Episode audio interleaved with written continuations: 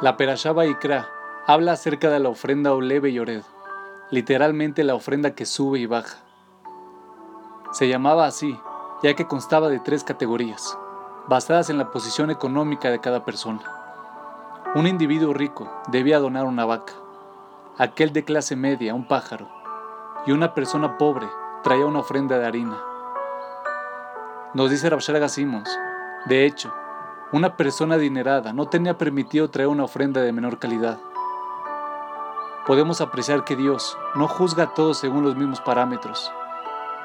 A aquel que posee una habilidad natural mayor le exige más. Si no, ¿por qué otra razón Dios le habría otorgado esos recursos? Ahora bien, por otra parte, una persona pobre no podía donar ofrendas más costosas.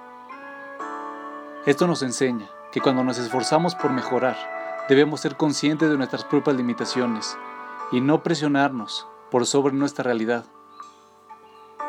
Para resaltar esta idea, la Torah describe a quien trae una ofrenda de harina como un alma.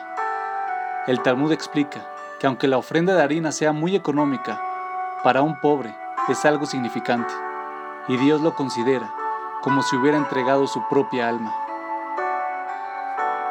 Nunca debemos mirar con recelo los logros de nuestros compañeros, por muy pequeños que parezcan, porque cualquiera sea el nivel en el que nos encontremos, Dios solo pretende que seamos lo mejor que podemos ser.